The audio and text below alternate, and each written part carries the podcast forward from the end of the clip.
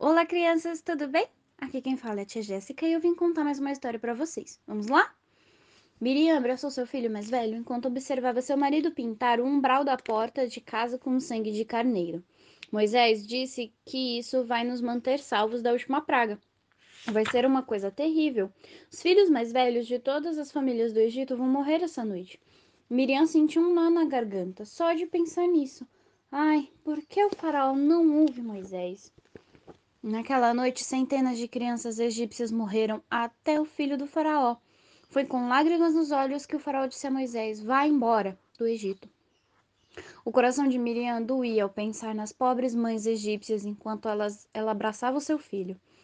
Uma grande nuvem indicou o caminho para os israelitas saírem do Egito. Deus estava na nuvem, e dessa forma os israelitas sempre sabiam quem os estava dirigindo. Afinal, Moisés disse que deveriam, deveriam caminhar e acampar perto do Mar Vermelho. Agradecida, Miriam massageou os pés cansados. Queria falar com seu irmão, mas ele estava muito ocupado. Mais tarde, quando estava preparando o jantar, ouviu gritos. O medo tomou conta de seu coração. Quando viu a distância da nuvem de poeira, Faraó havia mudado de ideia sobre libertá-los. Seu exército vinha atrás dele. E agora? Que o povo vai fazer? Miriam tentava adivinhar. Não ficou surpresa quando viu as pessoas dizerem a Moisés com raiva: Você nos trouxe aqui para morrer? Já não sofremos o bastante? Que Moisés poderia responder?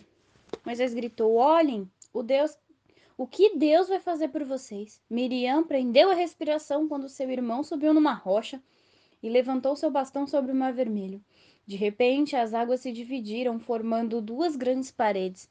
Todos os israelitas atravessaram o mar, andando em chão seco. Miriam lembrou-se no dia em que ficou vigiando Moisés naquele cestinho no rio Nilo.